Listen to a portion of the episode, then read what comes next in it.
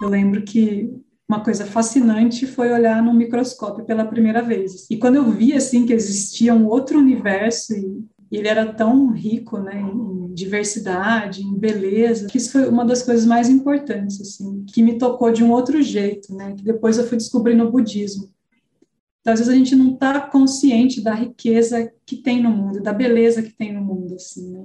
Acho que a biologia me trouxe isso, não existe uma beleza magnífica que não está disponível ao olho diretamente, né? Então, quando a gente encontra uma outra pessoa, talvez a gente não, não tenha esse acesso direto na beleza que cada pessoa carrega, assim, na, na criatividade que ela tem em si, tudo, todo o potencial que essa pessoa tem, né? A gente não é treinado para olhar para isso, assim. Então, isso, isso eu trago da biologia, de, de explorar esses lugares, assim, que a gente olha meio superficialmente e não dá conta do que existe ali embaixo, né?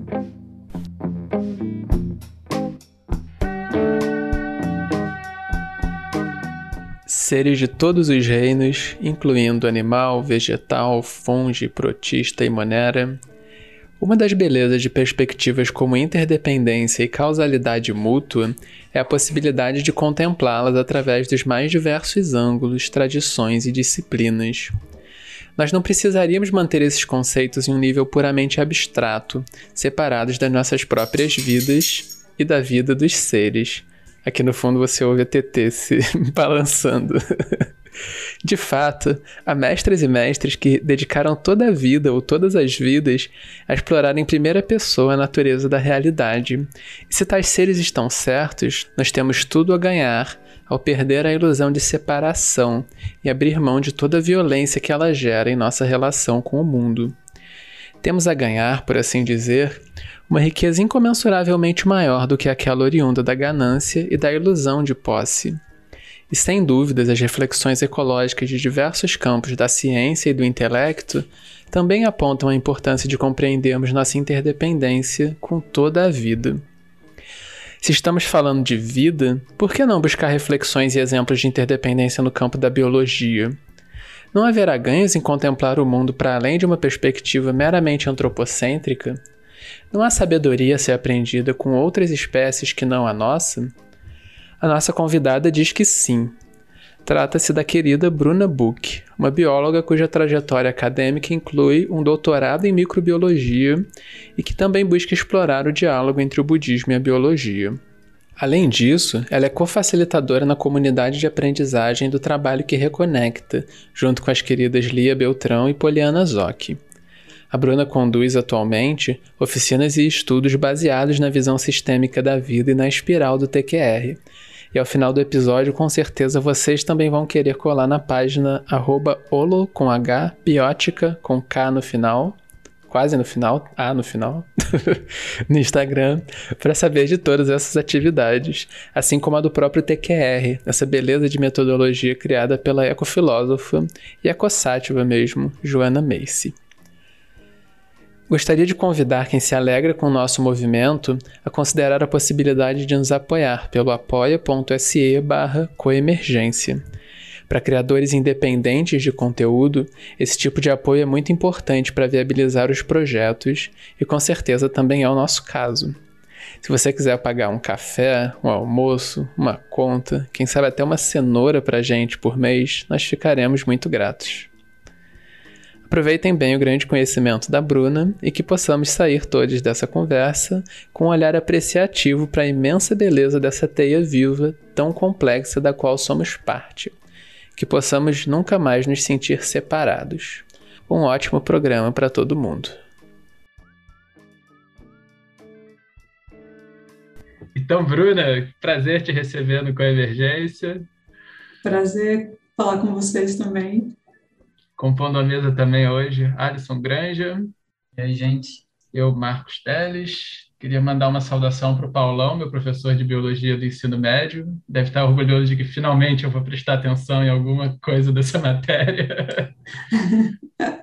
ao, ao mesmo tempo, é um problema que eu não sei se quero básico assim, mas eu espero que a Bruna compense essa falta de contexto aqui. Vamos tentar. Vamos lá.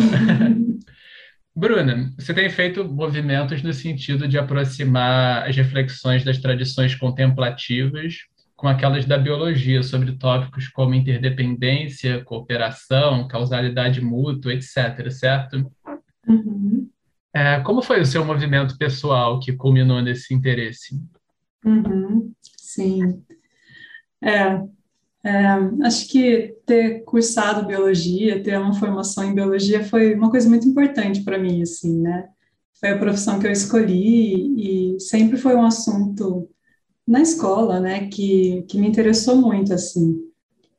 E, e quando eu estava terminando, quando eu entrei no doutorado, na verdade, né, eu tenho um doutorado em microbiologia, eu comecei a praticar no centro budista e, assim, buscando meditação, buscando algum alívio para ansiedade, né? Principalmente quando a gente está na pós-graduação e, e, tem que dar conta de, de várias coisas acontecendo, assim, né? De pressão mesmo.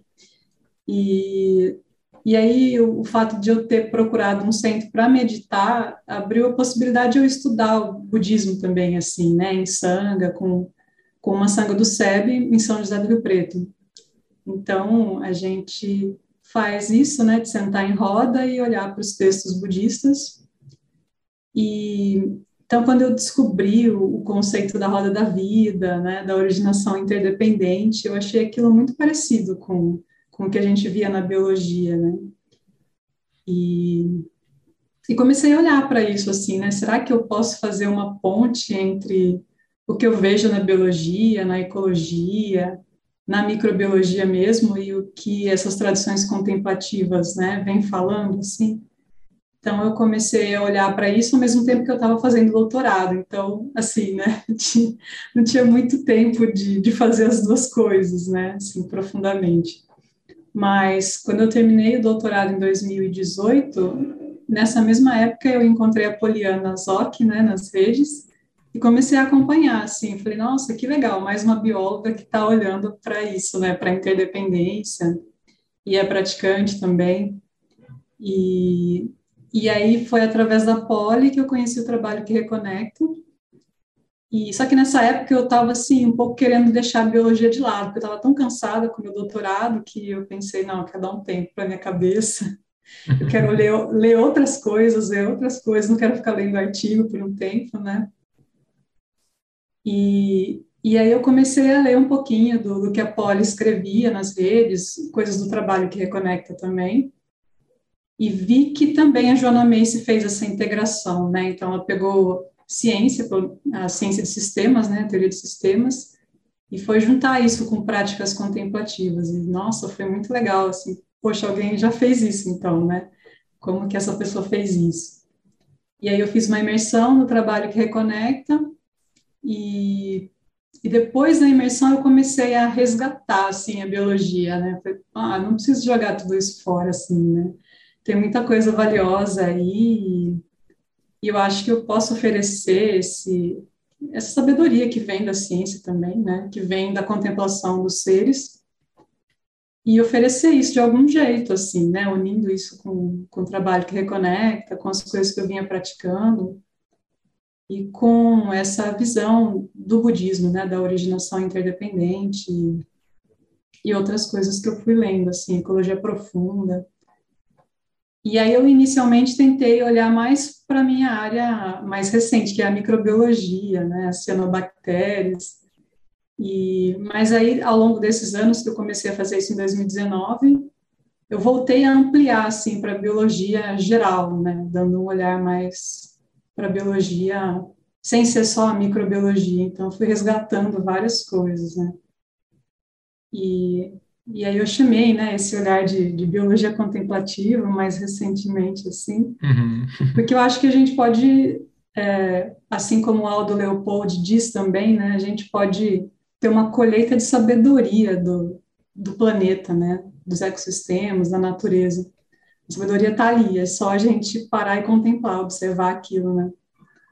É, então, eu tenho feito isso. Eu acho que também eu aprendi isso no meu doutorado, assim, eu, conforme eu contemplava os micro-organismos e o modo como eles se comportavam, isso foi tirando o chão várias vezes, assim, que eu esperava que eles se comportassem de um jeito e eles se comportavam de outro totalmente diferente, né? Então, eu tive que investigar isso, e isso foi abrindo outras possibilidades, assim, na minha mente, né? Ah, talvez tudo que a gente pense sobre esses seres não seja bem isso, né? Então, como é que o meu olhar está coemergindo com o que eu estou vendo aqui, né? Quais são os meus pressupostos? Quais são os pressupostos da ciência que não estão funcionando aqui, né? Que visão que está operando que a gente não está dando conta do que pode realmente estar tá acontecendo, assim, né? Esses seres têm uma sabedoria ali, tem um modo de operar que eu acho que eu sei como funciona, mas só que não, né? Os uhum. testes que eu estou fazendo aqui estão me mostrando o contrário. Então, eu acho que olhar para a natureza faz a gente contemplar, assim, muitas coisas, né? Contemplar esses seres e contemplar o, a nossa mente mesmo, né? O nosso mundo interno. E a nossa mente coletiva também, né? Como a ciência vem é, descrevendo, assim, vários, várias teorias, né? Várias observações a partir do, do mundo interno do cientista, né, daquele grupo de cientistas, assim. Então, acho que um pouco isso. Uhum. Você usou o termo colheita de sabedoria, é isso? Isso, é. É, é... que a gente é. pode não colher só recurso, né, mas que a gente uhum. pode colher sabedoria também. Você poderia falar um pouco mais sobre essa ideia? Não sei se tem algum exemplo, assim, do que seria essa, essa uhum. colheita. É, isso é, um, é, um, é, é uma frase do Aldo Leopold, né, que é um dos, uh, dos primeiros ambientalistas, assim, dos Estados Unidos, e ele tem uma história bem bonita, bem bonita, assim, que a gente sempre repete, né, quando a gente está falando de ecologia profunda, é, que ele ajudava a, a, caçar lobos, né, ali no, não vou lembrar agora a região que ele vivia nos Estados Unidos, mas eles achavam que eles tinham que exterminar os lobos, porque os lobos comiam alguns, ah, algum, alguns animais que eles caçavam. Então, eles queriam ter animais para o esporte deles, para caça, né? E os lobos atrapalhavam, então eles acabavam consumindo alguns, é, alguns veados, algum, algum tipo, alguma espécie de veado que eles caçavam. Então, ah, vamos acabar com os lobos e a gente vai ter mais caça, né? Para a gente continuar com o esporte da caça. E o Aldo Leopold, ele fazia isso, né? Então, ele matava alguns lobos. E, um, e uma certa vez ele matou uma loba, e quando ele se aproximou dessa loba, ele viu um fogo verde saindo dos olhos dela, assim, ele viu um, ele teve uma, um insight. E de repente ele percebeu que aquele animal ele tinha algo mais do que um ser que ele podia explorar, né, como recurso ou eliminar simplesmente, porque ele achava que não servia ou que atrapalhava uma atividade humana, né? Ele viu que aquele ser tinha uma vida, tinha uma essência, tinha alguma coisa que ele não soube explicar, ele ficou com aquele incômodo, né? E então ele é um dos que começaram a questionar esse tipo de funcionamento, né, do, de explorar a natureza e só extrair recurso dali e não entender que aqueles organismos, outros animais, têm em si sabedoria e têm em si uma vontade de ser feliz e, de, e têm esse direito de ser feliz e viver bem na natureza, né? Então, é, é uma das coisas, assim, que a gente... Uma das histórias, né, da ecologia profunda. Um, quando a gente fala da, de olhar esses pontos em comum de várias tradições contemplativas e da biologia. Então, um dos tópicos centrais, como você mencionou, são esses da interdependência, de cooperação, etc. Tem alguns exemplos que você poderia trazer que, observando esse mundo natural, a gente percebe a, a cooperação funcionando? Uhum. Ah, na biologia tem vários, né? Tem muitos, assim. Aí, como microbiologista, eu gosto de olhar para o nosso próprio corpo, né? A gente tem vários seres associados, bactérias, vírus, protozoários, né?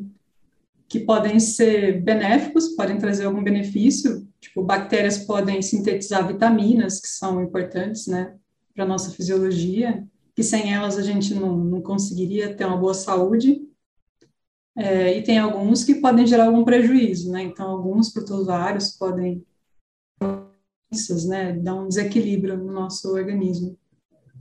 É, e isso faz parte da teoria do holobionte, né, que a gente é um complexo de espécies, a gente não consegue viver bem sem essas espécies associadas, né.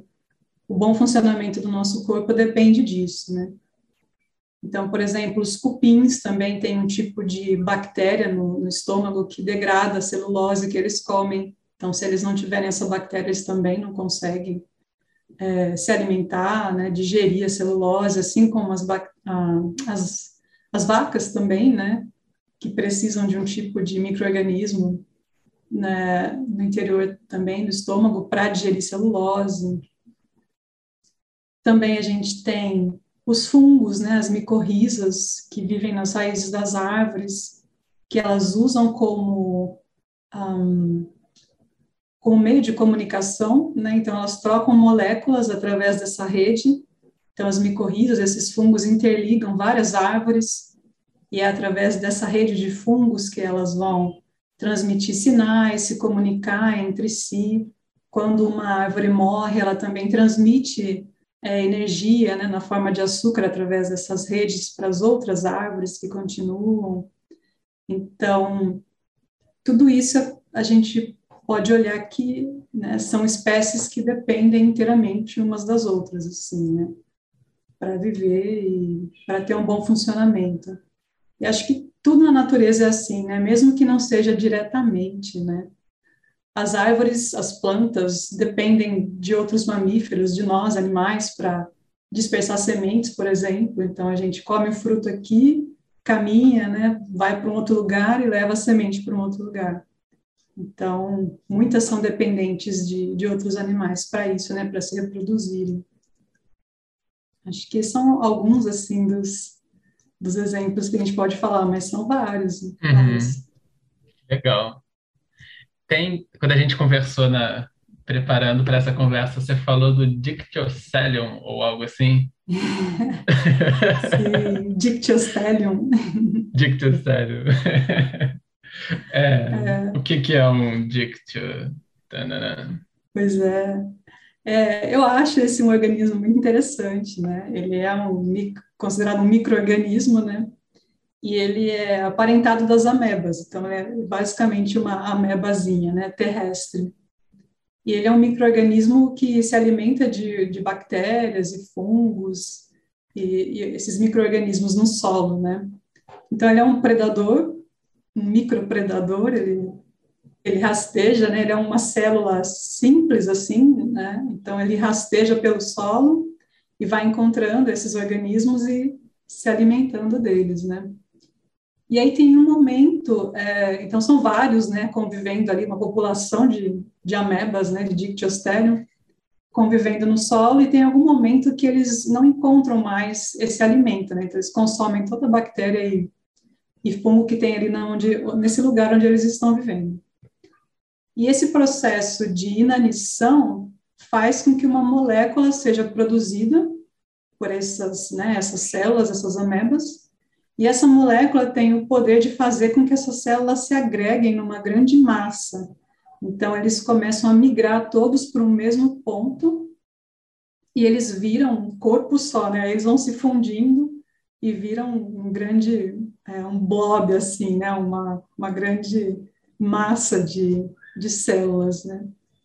E aí, quando eles estão nesse corpo, nesse, nessa única né, formação, eles começam a rastejar, então essa, essa grande geleca, né, começa a rastejar até um ponto onde ela para e ela se elonga. Então vai ter uma, uma estrutura que vai ser formada da união dessas células, né? Então ela se elonga, cresce, e aí a gente vai ver que algumas células formam a haste e outras células formam um globo. E dentro desse globo vai ter várias células que vão virar esporos. Né? Então, eles chamam essas amebas de amebas sociais, que elas escolhem entre si aquelas que vão morrer, porque elas vão ficar ali na haste, e aquelas que vão conseguir perpetuar aquele grupo, né? Se reproduzir, formar esporos e dar origem de novo a outras amebas, né? Quando as condições ambientais melhorarem. E, então, eu fico pensando que isso pode ser uma metáfora, assim, né? A gente não tem a capacidade de se fundir num único corpo grande assim, mas eu acho que a gente tem a capacidade de é, unir algumas ideias assim, né? Como é que a gente pode fazer essa fusão em uma mente coletiva, simbolicamente, né? Nesse âmbito do significado, assim. Como é que a gente pode se reunir em uma grande mente e se direcionar para um espaço onde a gente sustente todas as vidas, né? Eu, eu gosto de, de olhar, assim, para os Dictyostelion, né? Com essa, com essa metáfora, assim, né? Será que a gente consegue fazer isso, se unir numa grande massa, né? E direcionar a mente para um lugar né, mais interessante para todo mundo? E assim, não estou dizendo que a gente vai ficar todo mundo igual, pensando igual, né? Mas que a gente tem uma direção, uma intenção parecida, né? E aí, ao redor dessa intenção, a gente vai, cada um ter o seu, né, o seu jeito de, de, de perceber o mundo, a sua própria é, criatividade operando, né? O que, que você já viu assim em relações humanas, talvez na sua própria experiência, ou em espaços que você frequenta, em que essa fusão de ideias gerou coisas interessantes? Acho que o, no, o nosso processo de, de escolarização, assim, né, ele é um pouco isso. Acho que tenta direcionar a gente para o mesmo lugar, né?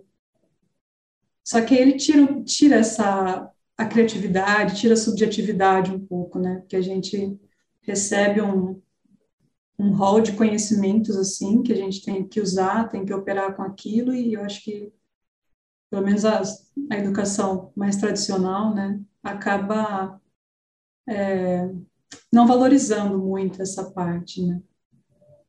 E eu, eu acho que eu vi isso um pouco no budismo também, né, essa questão da intenção. Eu acho que eu, eu, eu tiro isso daí, assim, né? Que a gente pode praticar e cultivar essa intenção de, de compaixão, de bodhicitta, né? E, e que isso pode se expressar de várias maneiras, isso vai depender de cada um. Mas essa intenção, ela segue, assim, né? Tem esse fio, esse processo interno, assim, né? Então, eu acho que nesse espaço eu vi isso. Mas acho que também, que eu acho que não é uma, uma boa ideia, né? Mas é o modo como a gente aceita viver de certo modo, né? Atualmente, assim, achar que uma pessoa pode ditar o modo como a gente vai viver, um presidente, sei lá, né? Uma pessoa, uma celebridade e todo mundo funde a mente naquela visão ali e segue, né, sem contestar um pouco aquilo também. E eu acho que não é necessariamente partindo de uma intenção que traga benefícios para todos. Né? É uma intenção que beneficia poucos. Duas coisas que me ocorreram enquanto você falava, e se vocês quiserem comentar e seguir no papo. Primeiro sobre bodhicitta, né, que para quem está ouvindo não é tão, tão familiarizado assim, essa intenção de eliminar completamente os próprios obscurecimentos para beneficiar o máximo possível todos os seres. Tentei descrever sem usar termos budistas. bodhicitta. É, é uma intenção muito boa porque ela serve para todos os contextos, né? Então, qualquer objetivo que a gente tiver, dependendo de certas coisas, vai ter um contexto em que não dá mais para fazer aquilo. Então, se a gente está aqui nessa conversa para ser uma conversa legal, ou para o podcast ficar legal, ou para a página ficar legal, quando isso não estiver funcionando, não vai, a intenção se perde, né? Mas essa uhum. intenção mais ampla, ela sempre se aplica, assim. Quase me ocorreu como uma vantagem evolutiva, agora que a gente está falando num uhum. contexto biológico, ter bodhicitta, uma boa Sim. estratégia evolutiva. Uhum. Mas aí, quando você falava também do. Do, do, do Stellium, do, do Dictyostelium. Dictyostelium. É, eu fiquei pensando, né? A gente tende a pensar essa ideia de fusão como se fosse uma coisa, em vez de ser polifônica, isso agora estou falando de sociedades humanas, uhum. como se fosse uma união em que não tem uma multiplicidade, né? E pelo uhum. que eu uhum. entendi da sua fala, é uma fusão, mas não é, não é simplesmente um organismo, assim, tem uma multiplicidade junto, né? Uhum. Então, me Sim. parece muito que a riqueza, de modo geral, de quando a gente se funde, é, é ter espaço para uma polifonia, né? Uhum. Sim, concordo. Sim. É. É, porque na natureza não, não existem dois organismos nem da mesma espécie iguais, nem, nem gêmeos a gente pode dizer que são iguais. Né? Uhum. Tem, sempre, a gente sempre encontra alguma diferença, assim, né? Epigenética que seja, ou de comportamento, ou de linguagem, né? que são outros, outros fatores que são, assim, é, estudados, né, no processo evolutivo. Então, acho que sim. Isso também eu, tiro um pouco da Joana Macy, né? Ela fala muito disso, de, de que fusão não significa perda da individualidade, perda de quem você é. Né? Mas é, é, é aproveitar essa diversidade para gerar novas possibilidades de atuação no mundo mesmo, né? Olhar com a intenção focada, a mesma intenção, mas dando conta dessa diversidade de possibilidades, né? de olhares variados. É, fiquei pensando nessa história que você colocou do, da loba, né? Do, dessa relação que o, que o cara desenvolveu, e a partir daí é, mudou completamente a relação dele, né? De caçador para uma relação de intimidade ali, é. e de compaixão, né? E me remeteu a um documentário que ainda está vivo, eu assisti ontem, dessa mostra ecofalante, que é The Cove, que é um documentário antigo, faz 10 anos, ganhou o Oscar na época, e que é sobre a matança dos golfinhos. E o uhum. protagonista foi o, o, um dos primeiros treinadores de golfinho, era aquele que treinava a Flipper, a personagem, né? Uhum. E ele ficou 10 anos treinando golfinhos, e ele foi um dos grandes é, causadores, influenciadores dessa, dessa onda, assim, de, de, de começar uhum. a treinar uhum. golfinhos, parques aquáticos e tal, e se espalhar isso, assim. Depois de 10 anos, ele disse que a Flip, uma, uma da, das golfinhos que ele, que ele treinava, é, morreu, se suicidou na, na, no colo dele. Uhum. E foi, foi aí, porque os golfinhos têm isso, eles conseguem se suicidar deixando de respirar. Eles simplesmente uhum. não é como a gente, né? Eles podem, eles têm essa opção, autonomia. E ela se suicidou e ele eh, entendeu que aquilo era porque ela estava em cativeiro.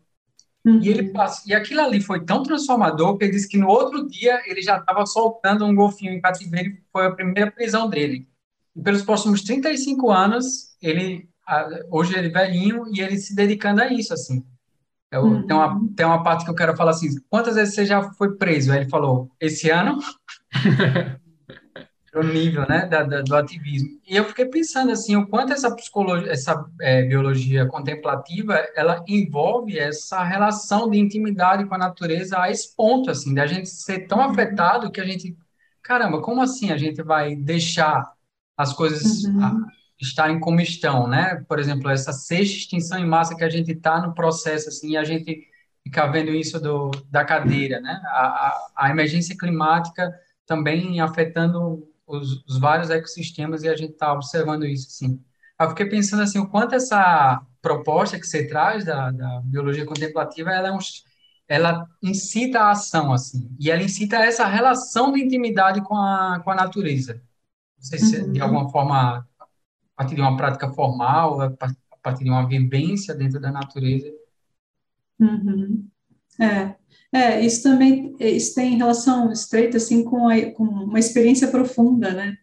E aí isso também faz parte do, assim, do, do arcabouço da ecologia profunda, né?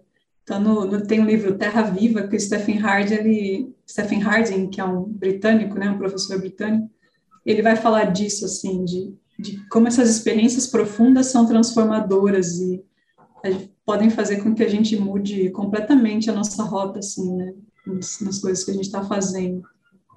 Então, e tem vários outros exemplos assim. E a gente pode ter experiências profundas sem, sem ser diretamente com um animal, com um ser vivo, né? Mas com algum evento natural, assim, né? Algum evento, sei lá, climático, mas, sim, né? Estando em relação estreita com o que está acontecendo na natureza. Né? Isso, isso pode provocar uma mudança, né? Tem também uma história do David Abram, que é um antropólogo, né? E ele também fala que ele estava fazendo uma trilha e escalando, é, escalando uma, um paredão e, e, de repente começou a chover e aquilo virou uma cachoeira e ele não conseguiu sair dali. Ele se enfiou assim num, num, num buraco que tinha numa rocha e ele teve que passar a noite ali. E aí ele conta que ele viu também a, as aranhas chegando assim no paredão e começando a tecer, né, as suas teias todas juntas assim, naquele na abertura daquele buraco que ele se enfiou, né, para fugir da chuva. E ele ficou só observando aquilo assim, e ele disse que teve um insight também de como o próprio universo foi criado assim, né, só de observar o trabalho das aranhas tecendo os fios assim, né. Então, é isso, né? O quanto que a gente consegue ficar só observando né, a natureza e, e vendo o que, que coemerge mesmo, né, com a gente, olhando para isso que, que é natural, né? A gente perdeu totalmente, eu acho, essa conexão. Ou a gente olha a natureza como um recurso, seja um recurso alimentar, de, ou então de bem-estar, ou até de entretenimento, né? E não olha aquilo como uma fonte de insight, de sabedoria e de aprendizado profundo mesmo, né? De transformação pessoal também. Então, isso, se a gente se der essa oportunidade, né, isso vai acontecer em algum momento. E nesse contexto, o que vocês pensam sobre o fato de que a gente, em grande medida, está vivendo em ambientes urbanos agora? Porque o quanto isso dificulta a nossa capacidade de ter essas experiências? É, pois é. É, eu acho que dificulta, sim, né? Mas não exclui essa possibilidade. Eu, sempre que eu converso com alguém, né, que está interessado em biologia e a gente conversa, a pessoa fala, ah, mas eu vivo na cidade, não tem nada aqui. Eu, então, para eu olhar para isso... Não tem biologia que... na cidade? É. então, para eu entender isso, eu tenho que sei lá, no meio do mato, tenho que me mudar, morar no meio do mato, ou então passar um mês no meio da floresta, né? É super, super legal, eu acho que super transformador também, né? Assim, a gente poder ter esse contato mais íntimo com a natureza. Mas a gente pode explorar isso também na, assim, no ambiente urbano, eu acho que não exclui, assim, né? é, a gente tem sempre árvores nos, né, nos, nos, nas vizinhanças, a gente pode explorar uma, um tronco de árvore tem muita vida ali, né? Se a gente parar para observar mesmo, nossa, você vai encontrar várias coisas. Né? Vai encontrar insetos de muitos tipos, assim, vai encontrar líquen, vai encontrar musgo, vai encontrar aves vivendo ali, é, que mais? Alguns fungos, se a gente olhar no pé das árvores, né? Então, ali tem um universo. Eu acho que é isso também, né? É, a gente consegue observar a natureza em vários níveis, assim. Então, no nosso próprio corpo, se eu comer alguma coisa que já passou do prazo, eu vou ver a natureza operando, né? as bactérias vão fazer uma revolução dentro de mim, né? Uhum. E ali eu já estou vendo essa relação de interdependência, né? É, sentindo, pelo menos, né? Não vou ver, mas eu vou sentir. Quando a gente olha para uma árvore, a gente também vê essa relação direta da interdependência, né? A relação dessa planta com o sol, né, é, com, com os gases da atmosfera, então o dióxido de carbono que ela está consumindo e o oxigênio que ela está jogando na atmosfera que eu estou consumindo agora, né, essa reciprocidade, né, essa troca assim natural. E a relação dela com outros seres, então da dispersão de semente com as aves, é, como moradia para insetos e tal, a gente pode olhar aí e tentar fazer várias relações com um único ser, né? Uma única árvore pode oferecer assim várias observações, né, de como funciona essa natureza interdependente assim. Eu acho que também talvez se a gente encontrar um lago assim na nossa cidade, né? Se a gente olhar da beira do lago também, a gente vai observar vários musgos, cianobactérias, fungos, tudo tem ali, né? Se a gente observar a coluna d'água, pode ser que a gente encontre alguns insetos também. Então, só parar para olhar, ficar olhando aquilo, né? Na, na biologia, a gente tem algumas práticas assim, né? De observação. Então, algumas, quando a gente está fazendo faculdade, a gente tem algumas disciplinas que tem como prática isso. A gente vai passar, tipo, uma hora só olhando uma planta e ver o que, que acontece ali. Parece estranho, né? Engraçado. Você vai ficar uma hora olhando uma planta que não se move, não se mexe, né? Então, eu fiz essa, essa prática né, numa disciplina, e aí eu vi o tanto de, de abelhas, assim, de polinizadores que vinham, né? É, que frequentavam aquela planta. E, e, foi um horário, assim, que eu lembro que fez, que ficou nublado um tempo, acho que eu fiquei uma tarde inteira observando essa planta. E em algum momento o dia ficou nublado, então quando fechou o tempo, eu já não vi mais abelhas, né? As abelhas foram, sei lá, se recolheram, aí o céu abriu de novo, elas voltaram. Então, assim, né? Se a gente passa um tempo olhando aquilo, a gente vai ver várias relações que estão, né? Interligadas entre os seres e entre o meio ambiente também, né? Quando você falou de biologia contemplativa, eu pensei em brincar que por definição, isso implicaria uma biologia superficial. Superficial não, superficial era outra piada. Implicaria uma biologia não contemplativa. Mas pelo que você está falando agora, a biologia já é. é. bem contemplativa, então, né? Pois é, eu acho que sim. Eu acho que a biologia é muito contemplativa. Ah, as, as ciências em geral, né? É, mas acho que é isso também, né? Eu acho que ela é mais contemplativa quando eu me entendo como parte dela, né? Uhum. Porque eu acho que é, muitos cientistas ao longo da história, assim, esqueceram, né? Assim, não, então, tem o homem que é feito à imagem e semelhança de Deus e tem a, a criação, né? A natureza, os animais e as plantas, né?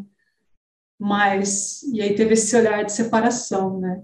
Mas quando eu me olho como parte disso, né? Então, aí eu acho que eu consigo, eu acho que é aí que está a contemplação, né? A biologia já é contemplativa, né? Mas acho que ela é mais contemplativa ou, ou é é, eu acho a bem, contemplação bem vem, é, ela vem desse lugar de se incluir como mais uma parte na natureza, né, e não como é, um ser especial e que está livre e que pode simplesmente manipular tudo, né, usar isso como recurso e que não se vê parte, não se vê como interdependente, né, né se vê fora dessa relação, né. Eu acho que tem, tem esse tipo de mente ainda, né, que se vê fora dessa relação com a natureza. E acho que a contemplação, ela vai nessa direção. Quanto que eu posso olhar... E é o que a gente fala na, na biologia, né, eu posso ter uma visão antropocêntrica, então eu olho tudo separado, né, ou uma visão biocêntrica, eu olho para isso sendo parte disso. Uhum. E aí eu valorizo, tanto quanto eu valorizo a minha própria vida, eu valorizo a vida de qualquer outro ser, né? No planeta. O lance de como a vida urbana ela dificulta um pouco essa essa contemplação. Eu lembro de um comentário do Henrique Lemes, que a gente já entrevistou uma vez, ele falando sobre essa contemplação dos elementos, né, que é comum no, no budismo. É. De você contemplar os elementos e a interdependência desses elementos com o próprio corpo, com, com, com a gente mesmo. E aí ele falava assim, brincava que tipo hoje a gente vai contemplar os quatro elementos que geralmente se contempla, né, que é terra, água, fogo e ar. Aí na, na cidade a referência das pessoas hoje de terra para encontrar terra é difícil, né? Muitas vezes. Eu lembro uma vez em São Paulo, eu tinha, eu tinha que é. pegar terra para alguma coisa, eu andei um monte para conseguir um punhado de terra, assim, porque é só cimento. Aí você estava dissociado disso. A água é a água encanada, né? Você não tem é difícil esse contato com a água mais natural. E é. o fogo é o fogo do, do gás, né? Gás. fogão. E o ar Sim. é o ar condicionado. É. Nossa, uma Nossa. catástrofe. É, mas é, né? Eu acho que hoje também terra, não sei, né? É que também nem todo mundo faz isso, mas você ter uma composteira em casa ajuda, né? Porque isso está uhum. transformando o resíduo em terra de novo. E, e, sempre tem muita vida ali, né, na composteira, assim. Eu acho que é um jeito de, de olhar. Boa.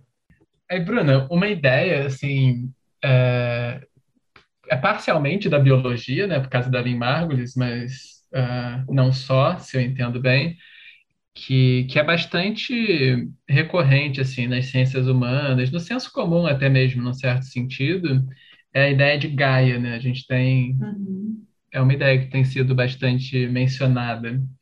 É, essa é uma boa imagem que a gente pode usar para entender como o nosso planeta funciona? Uhum. Eu acredito que sim. Eu adoro essa, essa teoria, né? Porque ela começou como uma hipótese, mas já tem muitas evidências, assim, de que isso acontece, né? Que a gente tem essa autorregulação do clima e de vários outros processos, né, que acontecem no planeta, é, através de organismos, né? Então, já tem muita evidência disso, assim. Algumas coisas ainda não conseguiram ser comprovadas, né, mas cientificamente falando, sim, né, isso é válido. E aí eu acho que para a gente usar isso também para entender a nossa relação com o mundo também, né? E até melhorar a nossa relação com o mundo, eu acho, sim. É, a Lynn Margulis, ela, ela usa uma palavra que é holarquia, né? É, em oposição à hierarquia. Então, é como é que Gaia é um, uh, é um processo holárquico, né? Onde não tem um, um organismo que está num nível melhor ou uh, que o outro, né? Assim, todos os, tudo que existe, tudo que é vivo na Terra está operando em parceria, em cooperação. E um está influenciando o outro, né? Assim, uh, no seu processo evolutivo. E aí eu acho que a gente pode também quando a gente fala de teoria de Gaia, falar do processo de emergência. Então, Gaia não é um, um organismo, né? Eu acho que, acho que isso é uma coisa que a Lynn Margulis, assim, tentou combater, né? E ela fala que isso foi uma visão errônea de ver a Terra como um grande ser, né? Uma grande mãe e que tem, sei lá, emoções e ideias, né? Até o, mesmo Lovelock, que era um cientista e que é um dos criadores, né, que é o criador da teoria junto com Alan Margulis, ele escreveu um livro, né, é, Gaia, a Vingança, então, assim, né, como se a Terra agora tivesse se vingando da gente, né, de tanta besteira que a gente fez e então essa mudança climática que a gente está vivendo fosse, né, uma ideia assim da Terra, não, então eu vou acabar com essa com esse povo aqui, né? E não é isso, né? Ela fala, não tem essa personificação, assim, né? É simplesmente algo que emerge da, né, da, da interdependência entre todos os seres, assim.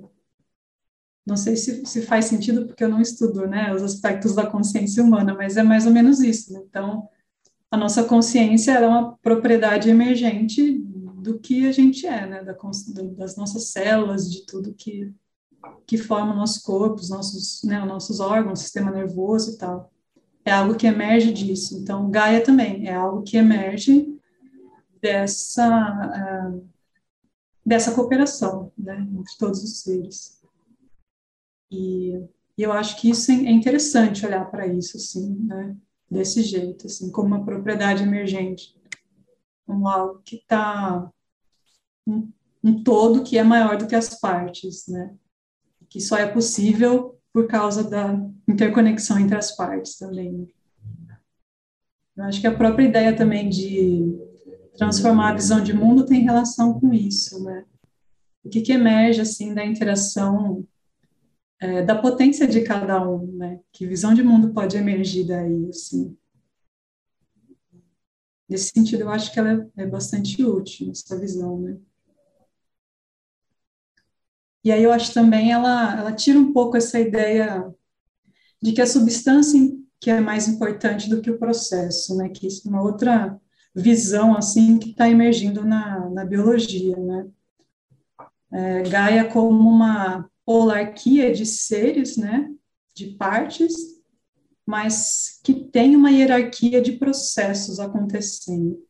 Então, desde os processos que acontecem numa única célula, e aí tem um outro nível, que é o processo que vai acontecer num órgão, como um tecido, né, que é um conjunto de células, depois num órgão e depois num organismo, numa população, numa comunidade, né? Tem vários processos diferentes acontecendo nesses vários níveis, até a gente chegar nesse processo mais amplo que é Gaia, né? Então, acho que isso é interessante, assim sempre vai ter um processo maior que envolve né, as partes. Então, como comunidade, né, quais os processos que estão operando aqui na nossa comunidade, que vão emergir disso, né, que visões emergem disso. Uhum. Bruna, esse teu pensamento, ele também, sobre biologia contemplativa, ele tem alguma influência do Maturana, do Varela, é. eles têm uma um pensamento, uhum. né, o Maturana principalmente depois, com a biologia do amor, que tinha uma, uma concepção, né, de biologia nesse sentido de, uhum. de união. É, eu vi alguma coisa do Maturana, mas eu não li nenhum livro, assim, dele ainda. Eu, eu comecei a ler o Árvore do Conhecimento, que é do Varela do Maturana, né, e aí eu achei super interessante, assim, eu pesquei algumas coisas de lá, né, para pensar, assim, na biologia contemplativa. E, e mesmo no, no conceito de autopoiese, né, de que os seres é, têm uma cognição e fazem escolhas e que a vida é isso, né, é autocriação, é, é, e não é simplesmente um mecanismo, né, como a gente aprendeu assim na biologia né, neodarwinista ou na biologia que surgiu com o pensamento cartesiano, né? E aí eu acho que Varela traz uma outra visão muito interessante assim desse é, desse novo olhar, né, da autopoiese e de da autonomia que os seres têm, né, de se autocriar, de transformar o mundo. Acho que eu tiro, eu tiro certamente. Eu, eu tive contato com isso e eu eu uso isso também, assim. Um dos tópicos do senso comum em que a gente parte de certos pressupostos provavelmente equivocados é quando a gente fala da evolução, né?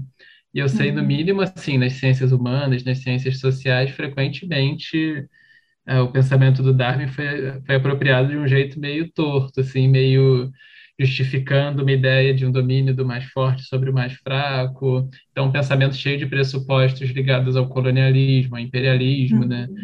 Um pensamento que hoje se manifesta no próprio neoliberalismo também. Ah, uhum. e, então, parte dele está no senso comum, assim, mas que eu imagino que possa ser entendido de um jeito muito mais profundo do que simplesmente essa ideia de, de dominação, de sobrevivência do, do mais forte, né? Como uhum. que você uhum. acha que a gente pode pensar sobre evolução? Eu acho que, não sei se o, se o Darwin imaginou que ia dar nisso, né? Assim, eu acho que ele ele estava dentro de um contexto mesmo, né? De, de, capitalismo, assim, de mecanicismo. Esse era o, era o que ele estava vivendo, né? Na, naquela época, né? É, e não sei se ele refletiu muito em como isso talvez permeou, né? A teoria da evolução, assim mas tem muita coisa que, que surgiu depois, né, que é interpretação mesmo, assim, então, depois que surgiu o Mendel, né, com, com a genética mendeliana, e aí, é, e aí os neodarwinistas também pegaram essa questão do gene, né, e colocaram isso como foco central da evolução, assim, né, então, a evolução é a mutação nos genes, né, então, por muito tempo, essa foi a visão, assim, né, que os genes é que ditam o processo evolutivo, as mudanças que acontecem aí que, né, é, estão relacionadas com a evolução. Mas, e também a gente vê uma oposição, né, que a gente aprende na escola, assim, ah, o Lamarck falou uma baita besteira, né, falou que se a girafa esticar o pescoço muitas vezes, né, isso vai ser dado na próxima geração, né, e isso, na época, o Darwin, ele não excluiu muito essa ideia, sabe? Para ele tinha alguma coisa aí, né? E ninguém fala isso. Os neodarwinistas tiraram, né, é, essa visão, assim, do Darwin. Mas algumas vezes ele falou nisso, né? Em comportamento ou em características adquiridas pelo hábito, né? Darwin chegou a questionar, os, é, a olhar para isso também na teoria dele, né? Isso depois foi uh, renegado pelos neodarwinistas, né? E, e hoje a gente vê que isso tem alguma coisa, né? Quando a gente olha para a epigenética, por exemplo, que é assim, né? Eu, eu posso ter um gene para alguma característica, é, mas esse gene ele pode ser ligado ou desligado. Então, tem elementos na minha célula que vão fazer com que esse gene seja expresso ou não. Então, isso é epigenética, né? Então, o gene não define tudo o que, né, o que acontece na nossa vida, assim, né? Isso depende de outros processos ali na célula. Então, é como falar assim que é, meu fígado, as células do meu fígado, eles têm, ela tem o mesmo material genético das células do meu cérebro. Só que o modo como elas funcionam é totalmente diferente. Né? Assim, as células neurais funcionam de um jeito meu fígado funciona de outro. E isso é por causa da epigenética. Né?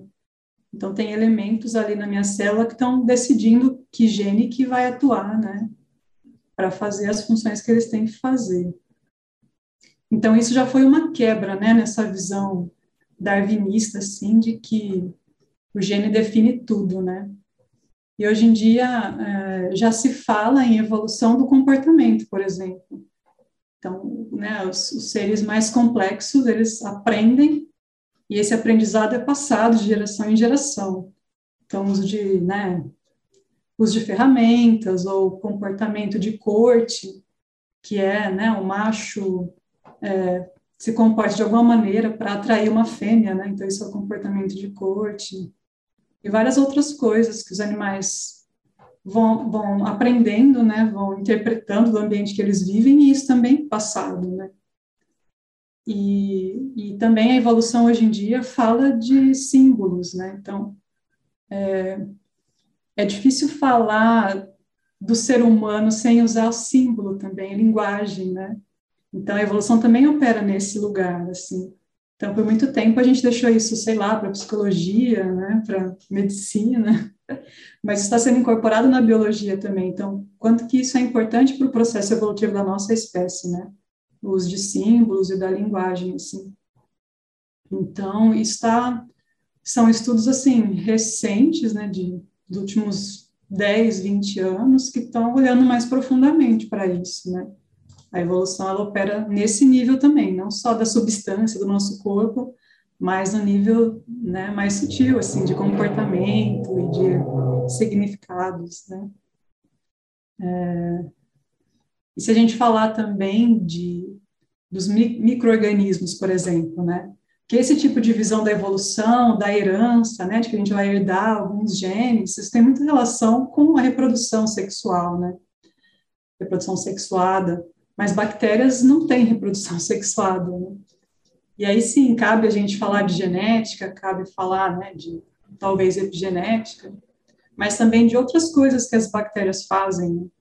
elas simplesmente jogam um pedaço de DNA umas para as outras, assim, né? Toma esse pedaço aqui, tipo, é o que a gente chama de transferência horizontal, né? Elas trocam sequências de genes, assim, então. E aí também o processo evolutivo atua aí, né? E o fato de da cooperação também, né? A evolução também começou com esse processo de cooperação e não só de competição, como a gente fala muito, né? Que os neodarwinistas usam muito também essa a visão da competição como algo que vai fazer com que o mais apto, né, consiga persistir no planeta, na comunidade e se reproduzir, né?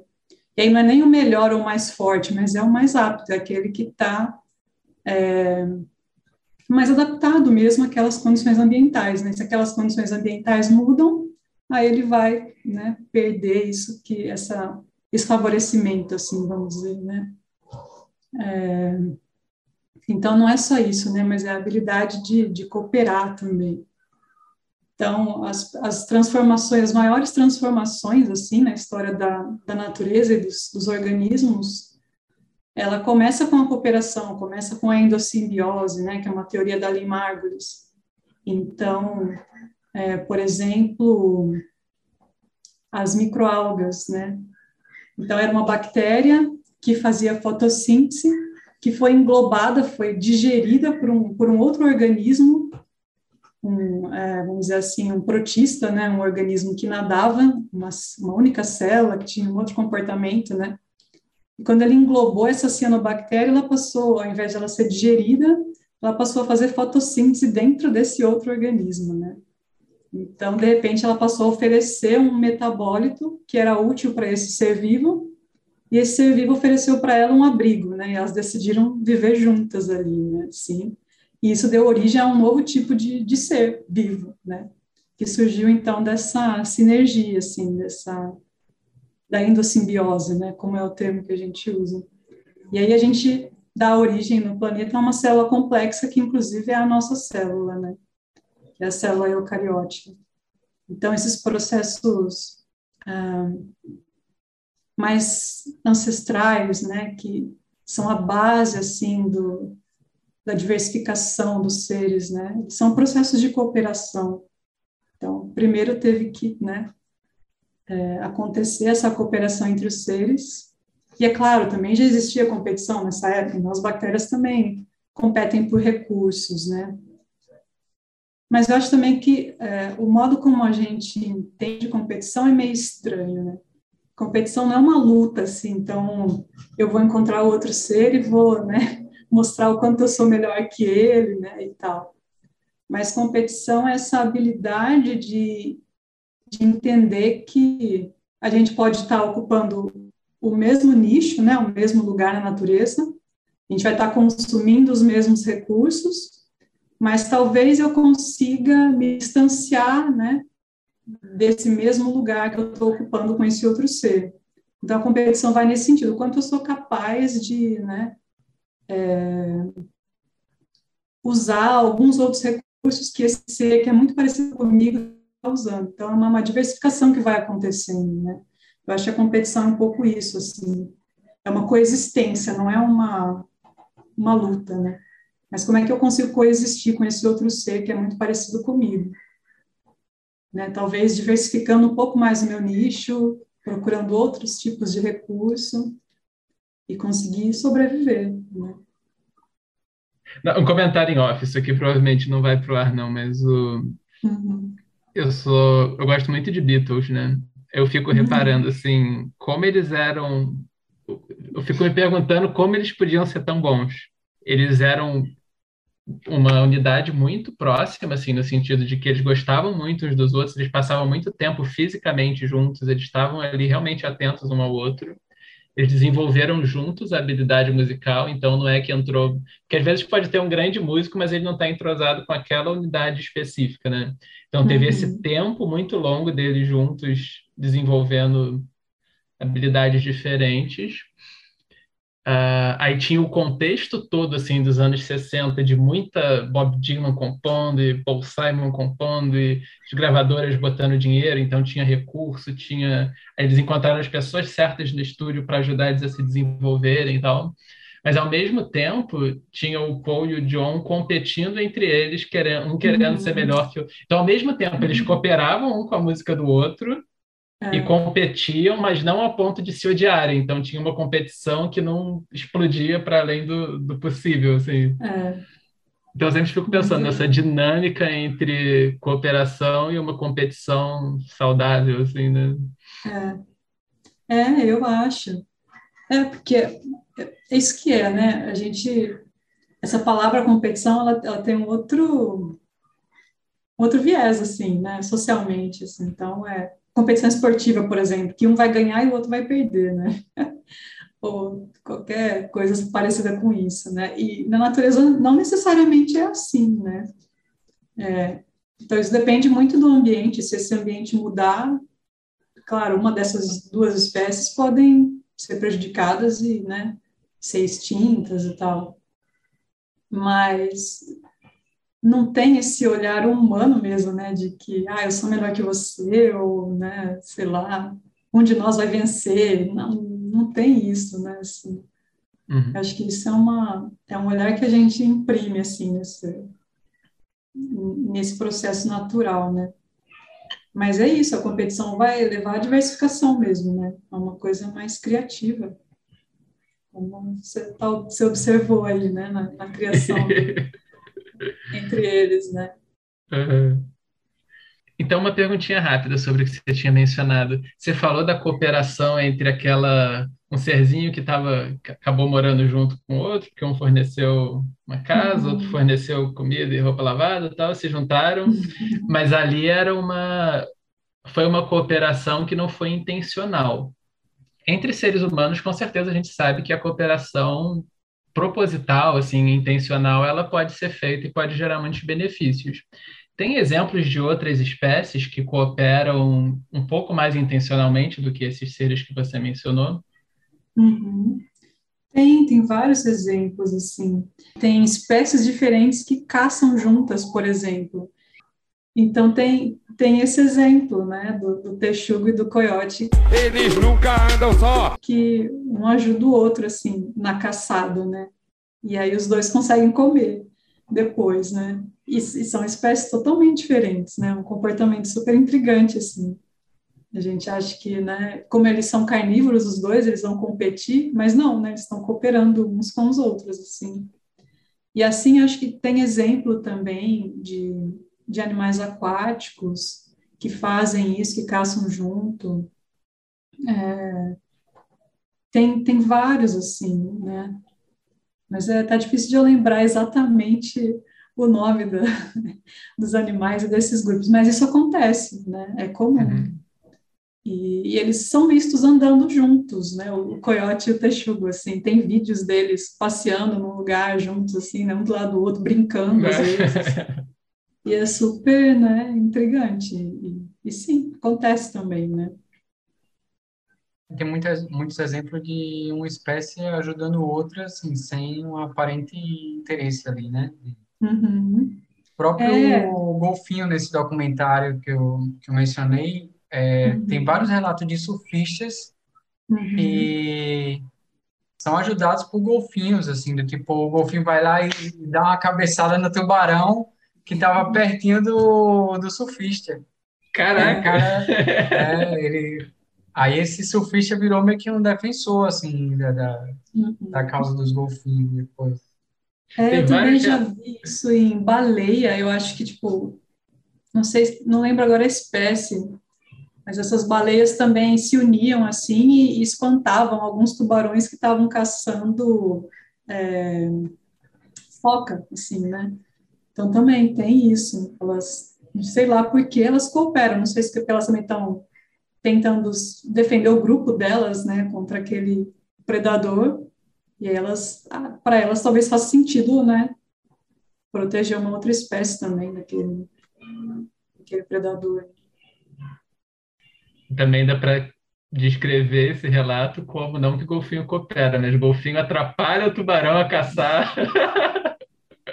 É, e aí é isso, né? Tem que tomar um cuidado, assim, com, com como é que a gente olha, né? Assim, que é a nossa né, visão humana, assim, tentando colocar alguma emoção humana naquilo, né? Uhum.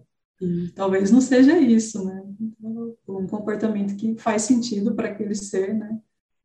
assim como a gente olha aquele documentário, né, o professor Polvo e pensa, né, ah, o Polvo está brincando com, com o cara ali mergulhando, né, mas ele está usando a pessoa para se defender de algum predador, né, então aquele outro ser grande ali no ambiente dele vai evitar que um predador chegue perto, né, e ele corra algum risco.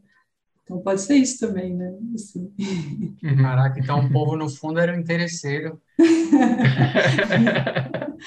pois é, vai saber, né? Assim.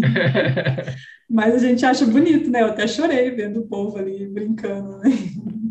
É bonito, gostei disso. Então, Bruna, pegando carona nesse ponto que você trouxe do, do exemplo do professor Polvo, Uh, eu fiquei lembrando, quando a gente conversou inicialmente sobre a ideia de fazer esse programa, sobre as representações que a gente vê do mundo natural na mídia, né? Uhum. Uh, por um lado, eu sempre tendo a achar muito importante que haja documentários, que haja o, que, o que quer que mexa com a sensibilidade das pessoas, para que elas se reconectem com o mundo natural de alguma forma, né? Isso, em um certo sentido, é um pouco tapar buracos, assim, de um modo de vida muito alienado, mas é um instrumento importante para reconexão, eu tendo a, a pensar dessa forma. Uhum. Então, eu, às vezes eu dou esse exemplo pessoal de que o meu movimento de parar de, de, comer carne, ele foi impulsionado vendo esses documentários, que depois eu descobri que tinha até uns problemas e tal, mas ajudou, assim, esses documentários sobre a exploração animal mesmo, coisas do tipo, né? Uh, ou eu lembro também de Cosmos na infância, assim, de gerar um uhum. interesse na, na, por ciência, assim. Os jovens que estão ouvindo, eu estou falando, eu sou da época do Carl Sagan, não é do Neil deGrasse Tyson, não. Cosmos antigo, inclusive. Uh, por outro lado, eu também fiquei lembrando de como, curiosamente, assim, a gente apresenta o mundo natural de um jeito ou como algo muito assustador, ou como algo que está inteiramente a nosso dispor, então, tudo que envolve animais, eu não sei se vocês lembram, mas aí tinha aracnofobia, aí tinha aqueles filmes sobre cobra naja e o grande eu estava em Petrópolis com medo de cobras que nem existem no Brasil. Assim. Anaconda, é, né? Ana... Tubarão branco, pô. Eu tubarão tinha medo de nadar na piscina com tubarão branco. e aí, nunca tive medo de tubarão, o cara criou um medo coletivo. Então, esses exemplos todos, né? Todo mundo com medo de tubarão, de aranha, de cobra, de do mundo natural, basicamente. Então, isso é. a gente acaba internalizando uma forma de ver o mundo natural como assustador, como um perigo que a gente precisa domar, né? Uhum. Ou então aqueles, pro, aqueles programas que o cara vai no meio do mato e tira a cobra do, da paz dela e fica mostrando ela pela cabeça. Aí um dia acaba sendo picado e morre e a gente né? estranha o que aconteceu. Que também é uma ideia do mundo natural ao nosso dispor, assim, né? Uhum. Então, é. como que você vê, assim, uh, não sei se você lembra de exemplos positivos e negativos de como na cultura a, a biologia e o mundo natural são pensadas e o que, que você vê de potencial positivo nisso? Eu acho que, até na minha escolha para fazer biologia, né, eu, eu teve muito influência, assim, os documentários que eu via quando era adolescente, né? É, na minha família a gente gostava de assistir o Planeta Terra da Cultura, então eu, era muito legal, assim, né? Eu gostava de ver aquilo. É, mas, assim, já já achava um pouco estranho, né? Tinha muito essa ideia da competição, então aparecia na savana o leão caçando a zebra, né? E aquilo me deixava um pouco perturbada, né? Meu Deus, então o mundo é assim mesmo, né? É uma, é uma luta, né? E o mais forte ganha do mais fraco, né? E ficava um pouco, é, eu acho que tinha um pouco essa visão por trás, assim, né? É, depois a gente vai estudar e ver que não, não é bem isso, né? Ao mesmo tempo que você aprende, né, como aquele organismo interage com o ambiente dele, né, como que ele vive, o que é importante para ele, é, eu acho que esse, esse tipo de programa ele aciona algumas emoções perturbadoras, né, assim como qualquer outro tipo de entretenimento. Acho que os filmes fazem isso, né, filmes, sim, que não são sobre vida selvagem, né, fazem isso com a gente o tempo inteiro. Vários programas de TV fazem isso, né, o entretenimento faz isso com a gente, né aciona emoções interessantes, mas algumas emoções perturbadoras também, né? Eu acho que é a mesma coisa de esses filmes, ah, tipo aracnofobia, né? Quando eu vi aracnofobia também, fiquei morrendo de nunca chegava perto de uma aranha, né? Assim, evitava ao máximo, né? É, então, eu acho que é, tem o poder de instruir, mas tem o poder de gerar uma aversão também, né? Um medo, um trauma. E isso eu não acho legal, assim. Até certo ponto é bom a gente entender que é melhor não mexer com alguns organismos mesmo, né? Assim, é melhor a gente evitar, é melhor a gente ter algum respeito por eles, né? Assim como a gente vê casos desses apresentadores de, de programas assim, de vida selvagem que já morreram, né? Teve o caso do Steve Irving, né? Que morreu, é, que foi picado por aquela... É, não se fugiu o nome agora mas isso acontece. Raia, né? ah, isso, exato. Teve o cara do, dos ursos também, né, que convivia com eles e foi devorado por um deles. Também, é. Então, é isso, né? A gente corre risco no mundo natural, né? E uma vez eu vi o, eu acho que foi o Daniel Munduruku falar isso, né? Que para as populações indígenas isso é muito claro, assim, quando você sai para caçar, você também está sendo caçado. Então, né, é, é isso, a gente corre riscos no mundo natural e a gente tem que ter um respeito por isso. E aí eu acho que é isso que falta, assim, nesses programas, né? A gente mostrar os seres como seres autônomos, que têm as suas vidas e que não estão aqui para, né, para ser usados simplesmente como recurso, seja alimentar ou seja de entretenimento, né? É claro que faz parte da nossa fisiologia se alimentar de outros seres, né? Isso faz parte. Aí sim, a gente tem a escolha de não, não acho que isso não, né, não consigo viver sem isso, vou viver sem isso ou não também, né? Então as populações indígenas elas consomem carne, tudo bem, né? Que elas sabem respeitar o ambiente onde elas estão, sabem respeitar os outros seres, né? É, mas aí tem essa visão, então, né? Será que esses programas conseguem trazer esse olhar de que aquele organismo é importante, de que ele merece ser feliz no ambiente que ele está, sem a pessoa precisar lá interferir, pegar ele, virar ele de barriga para cima para mostrar, né? Olha como esse organismo é. E muitos desses programas, assim, os bichos saem com alguma lesão, alguma questão, assim, né? Às vezes quebra alguma coisa que a pessoa está manipulando ali e o, e o bicho está tentando, né, se desvencilhar, voltar para o ambiente dele. Então, eu não acho esses programas, assim, interessantes, né. Mas, por exemplo, eu acho interessante os programas do David Attenborough, por exemplo, né, que aí ele vai fazer alguma expedição com um cientista, com uma pessoa, né, especializada, e que vai descrever aquele ambiente para ele, vai falar daquele organismo, né, e e vai trazer uma visão de conservação unida, né, com essa, é, com esse programa, né. Eu acho que outro programa bem legal é o, o documentário da Jane Goodall, que é a mãe dos chimpanzés, né, que tem, acho que está no Netflix ainda, que mostra bem como ela fez esse trabalho, né, com os chimpanzés. Então, ela passou muito tempo de longe, assim, só olhando, respeitando o ambiente deles, né, ela não chegou lá para interferir. Ela ficou como uma observadora do, do processo que estava acontecendo ali, né? E quando ela se aproximou deles e começou, né, a conviver mais intensamente com eles, deu muito problema. Isso aparece no documentário também, né? É, então, eles começaram a atacar o acampamento dela, né, roubar coisas.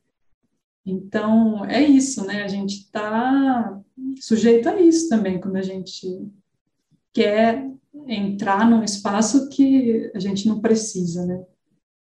Então, gente, eu acho que a gente tem que ver é, esses programas, assim, duvidar um pouco disso, assim, né? Tem que procurar olhar desse lugar que eu acho que a Jane Goodall olhou, assim, então, eu vou ficar aqui como observadora, vou entender, mas não vou interferir, né? Não vou querer colocar a mão em nada e tal, e, né? É, gerar intimidade com, com isso primeiro e tirar um pouco o meu olhar enviesado, né? Gerar intimidade com esses seres no ambiente deles, assim. E não ir lá como um explorador, né? Pegar, manipular e, assim, né? E correr o risco, né? De, de, de sofrer alguma coisa e também a, pôr em risco aquele, aquele animal, né? Aquele outro ser. Então, acho que é interessante, mas precisa ser assim, né, pensado, bem pensado, né, o modo como a gente quer é, mostrar a natureza, assim, nesses programas. Né. Mudando um pouquinho, mas não muito de assunto, a gente ainda está passando por uma pandemia que já está bem mais longa do que as pessoas imaginaram, né? Pois é. E além das dificuldades que a gente sabe que tem, então, problemas de saúde pública, desigualdade social, que piora tudo, enfim, uh, vários fatores que nos deixam, assim, enredados no problema, me parece que a gente tem também uma dificuldade de pensar sobre a pandemia. Eu uhum. sinto muito isso nas pessoas e em mim mesmo, assim, é quase como se a gente não conseguisse pensar sobre a nossa relação com o mundo natural de uma maneira que nos permita realmente entender bem o que seria uma pandemia e como que nós uhum. poderíamos lidar com ela, né? Uhum. Esse raciocínio, a primeira pergunta é se isso faz algum sentido para você, se você repara algo assim, uh, mas também o que, que a gente poderia olhar como exemplo assim do que a gente está vivendo agora para a gente entender um pouco melhor o, o mundo natural.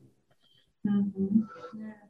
É, é, eu penso que que esse comportamento né, que a gente está vendo assim nas pessoas com a pandemia é um, é um sinal de que a gente não entendeu como a natureza funciona ainda, né? A gente não entendeu essa interdependência, não, é, não olhou direito, ou não praticou, ou não observou, não viu isso na gente, né? Eu acho, eu acho que é por aí. E os vírus têm essa capacidade de ensinar isso, de de mostrar que eles circulam, eles conseguem evoluir porque a gente é interdependente, a gente precisa de um, uns dos outros, né? Precisa estar em contato, precisa estar circulando materiais, coisas que, que a gente necessita no nosso dia a dia, e eles são especializados nisso, em, em circular entre a gente. Então, se a gente não consegue proteger uns aos outros, esse, vírus, esse vírus não vai para nunca de circular e evoluir, porque ele evolui a cada vez que ele infecta uma nova célula. É um processo que não para, né?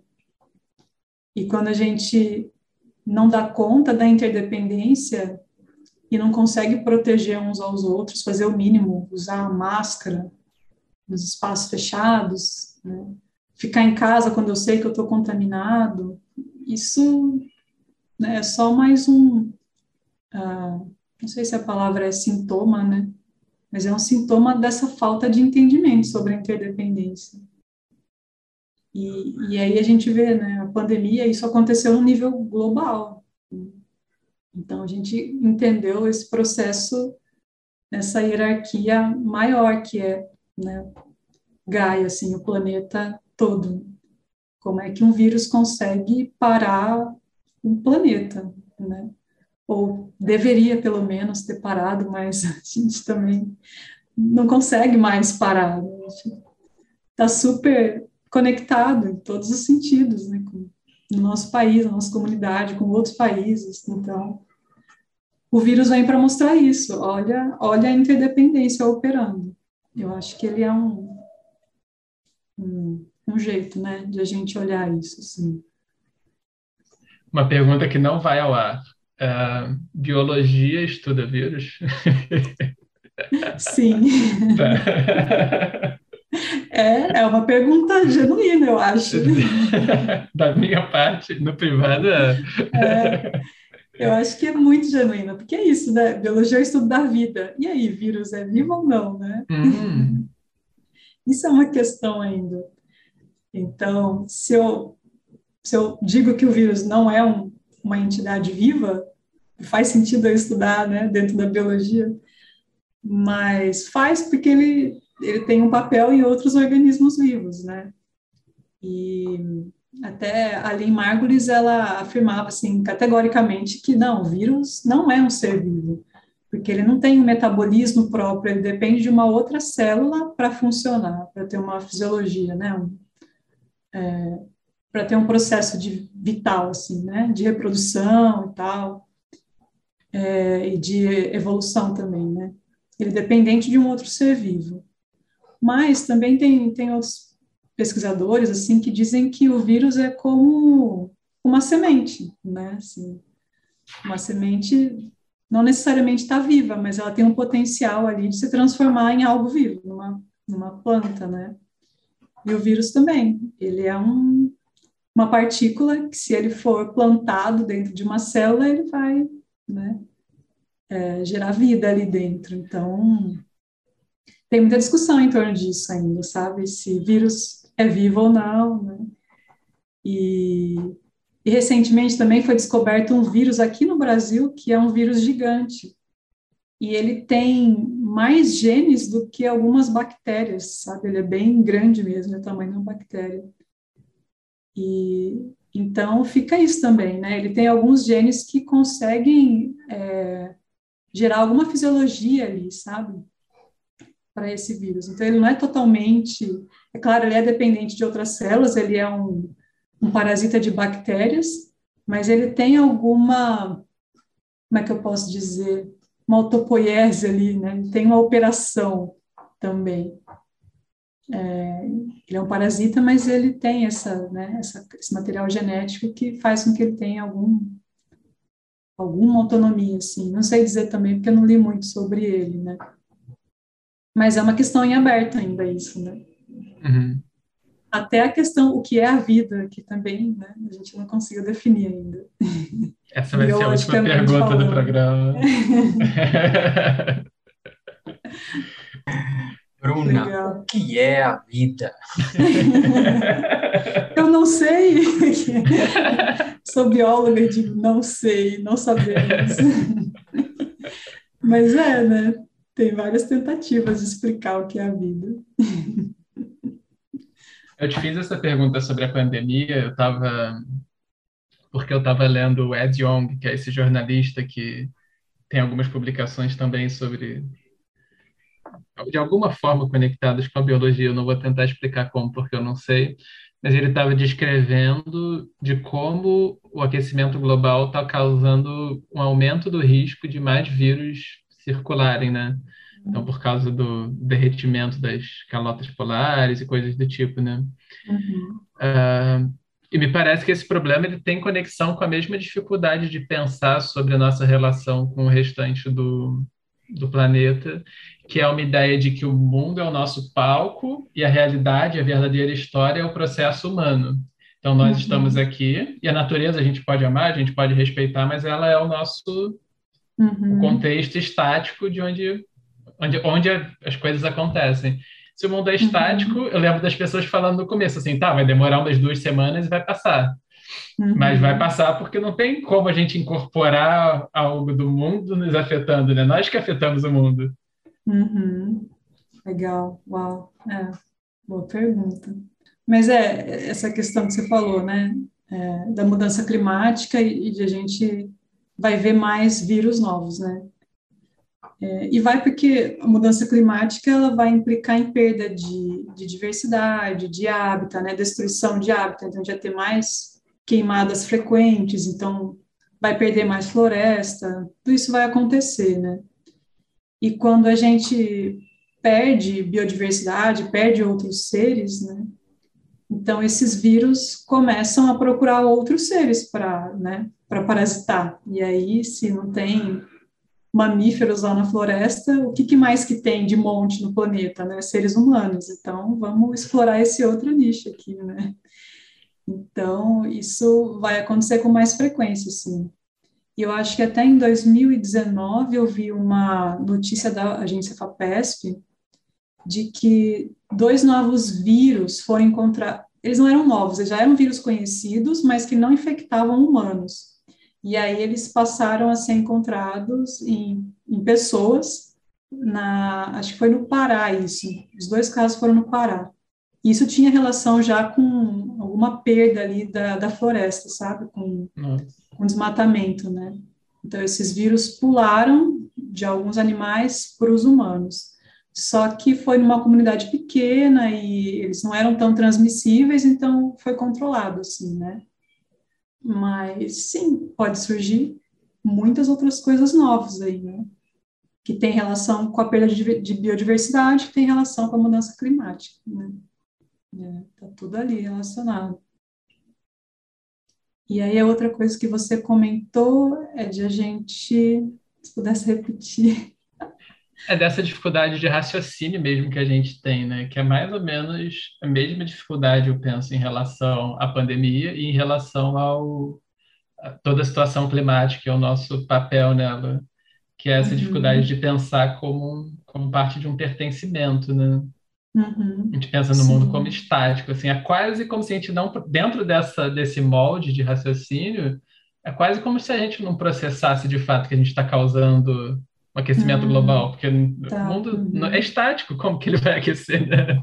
Exato. Pela nossa ação, né? É, é, eu acho que é uma visão que, assim, eu entendo que isso, isso é uma visão que vem do mecanicismo, né? Que é o de, como a gente não considera que os seres têm a sua própria potência, né? E eu acho que o sistema econômico que a gente vive também faz isso com pessoas humanas, né? Com seres humanos, despotencializa essas pessoas. Então, a gente acha que a gente não é parte em tudo que acontece no planeta, né? Aí a gente acha que tem, como a gente tem uma visão também, né, é, uma visão cristã, eu acho, né, que tem algum, algum ser aí maior que está, é, que toma, que, que, que é responsável pelas mudanças, né, que não sou eu. E é aí que está o potencial da teoria de Gaia, né, Tipo, todo ser tem potencial de transformação de mundo. Cada ser que existe no planeta vai gerar alguma modificação.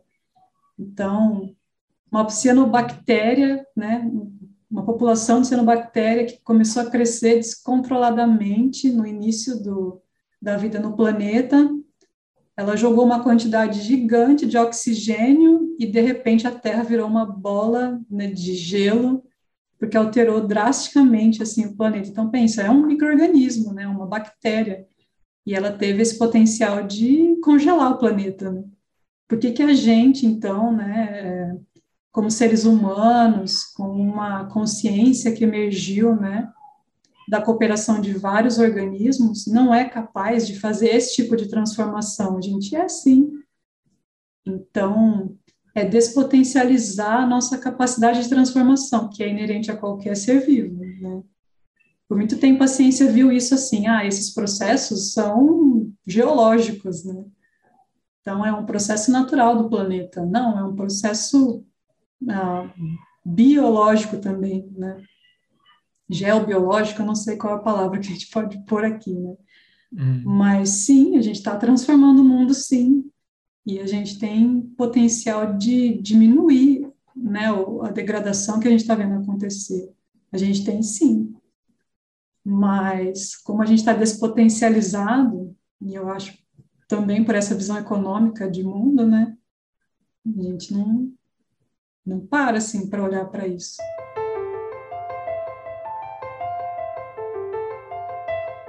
Bruna, agora que nós vamos caminhando para o final da nossa conversa, eu queria saber duas coisas. Primeiro, o que você aprendeu na sua trajetória que você mais gostaria de dividir com as pessoas que estão ouvindo? E segundo, o que é a vida? Sim, ah, essa pergunta não pode faltar, né, para o biólogo. Os biólogos refletem muito sobre isso, né? Sempre, desde uhum. sempre. É, eu acho que o que foi mais importante na minha trajetória é, foi ter, acho que foi ter tido a sorte de, de, de encontrar, assim, vários seres de outros mundos que eu não conhecia, né? E isso foi proporcionado pela biologia, assim. Então, eu lembro que uma coisa fascinante foi olhar no microscópio pela primeira vez, assim, para mim. É, isso foi acontecer só quando eu estava na graduação, na faculdade, não, não tive acesso no colégio, assim. E, e quando eu vi, assim, que existia um outro universo e, e ele era tão rico, né, em diversidade, em beleza, assim. É, acho que isso foi uma das coisas mais importantes, assim, que que me tocou de um outro jeito, né, que depois eu fui descobrir no budismo. Então, às vezes a gente não está consciente da riqueza que tem no mundo, da beleza que tem no mundo, assim, né? Acho que a biologia me trouxe isso, não existe uma beleza magnífica que não está disponível ao olho diretamente, né? Então, quando a gente encontra uma outra pessoa, talvez a gente não, não tenha esse acesso direto, né? Assim, na beleza que cada pessoa carrega, assim, na, na, na é, e na, na, criatividade que ela tem em si, tudo, todo o potencial que essa pessoa tem, né? A gente não é treinado para olhar para isso, assim. Então, isso, isso eu trago da biologia, de, de explorar esses lugares, assim, é, que a gente olha meio superficialmente e não dá conta do que existe ali embaixo, né? E isso eu, eu acho que eu aprendi um pouco no budismo, de a gente olhar para uma pessoa e ao invés de deixar só, né, é, coemergir o que eu, eu vejo na superfície, eu entender que ali dentro tem muitas outras coisas, tem uma riqueza, tem alguma coisa que pode ser, assim, um potencial de sabedoria, né? Para para mim, como comunidade, como um ser numa comunidade, né? Ou para a própria pessoa que também não explorou aquilo ainda. Então, eu acho que esses mundos que não estão disponíveis assim, diretamente aos nossos olhos, né? Isso eu fui entendendo na biologia. E depois eu fiz essa associação também, né? Então, acho que isso foi o mais interessante, assim, que eu mais trago de, de, de sabedoria mesmo, né? E aí a pergunta é o que é vida? Não, né, na biologia até hoje a gente não sabe definir muito bem, né, o que é vida, assim. Porque é isso, né? Cada categoria de ser vivo tem um modo de operar tão fantástico que a gente tem, tem dúvidas, assim, né? Então, vida pode ser algo que consegue se reproduzir e e colocar os seus genes né, numa linhagem que vai evoluir e vai perdurar nesse mundo. Mas vida pode ser simplesmente uma inteligência que opera tentando sobreviver à segunda lei da termodinâmica, né, o equilíbrio final, assim, então, que tenta se proteger do caos, né, que é o que a teoria de sistemas vai falar, né, esse processo que acontece dentro de um organismo e que faz com que esse organismo insista na sua sobrevivência apesar das condições, né, que ele encontra assim no caminho, na natureza. Então acho que vida é esse aprendizado mesmo, como o Maturana e o Varela falam, né? Viver é aprender, é conhecer, é saber e fazer o melhor que a gente pode com as, os recursos que a gente tem, né? E que não são poucos. Se a gente olhar para a interdependência, né? Tem muito recurso disponível, assim. E a gente só precisa relaxar e reconhecer. E quem quiser acessar os recursos que você tem a oferecer, onde que essas pessoas podem te encontrar, assim, em termos de que páginas você está tocando, que cursos você está oferecendo, grupos de estudo, etc. É, hoje eu tento colocar essas ideias, né, numa estrutura mais mais legal, assim, eu acho, mas menos científica, né, numa página no Instagram, que é Holobiótica, e, e, de vez em quando eu abro algumas conversas, assim, sobre esses temas, né, de ciência. E também tenho parceria com a Lia Beltrão, é, a gente tem a KTQR, que é a comunidade online de aprendizagem trabalho que reconecta, e a gente faz alguns estudos também dos trabalhos da Joana Macy, e que é essa professora que tem a habilidade né, de juntar as práticas contemplativas, as filosofias contemplativas com a teoria de sistemas, com ciência, né? E, e a gente faz, então, estudos quinzenais nessa comunidade e a gente está atualmente estudando um livro Word as Lover, Word as Self, e que tem bastante potencial, assim, a gente vê é, a coemergência, né? Esse é o tema que a gente está olhando dentro do estudo, como é que o nosso olhar coemerge com esse mundo natural, como é que a gente está operando no mundo com alguns arquétipos né, específicos que a Joana vai é, definir. Então, acho que são essas duas coisas, assim. E agradeço esse espaço, essa oportunidade de, de falar sobre isso. Não, imagina, a gente fica bem feliz de te receber e de trazer mais um ângulo né, para a gente contemplar a interdependência e todas essas questões tão relevantes. Que bom assim que você trouxe tão, tão bem colocadas. Obrigadíssimo. Obrigado, Obrigada. Alisson. Obrigada. Muito bom. Nos vemos em duas ou três, algumas semanas, semanas, se a impermanência permitir.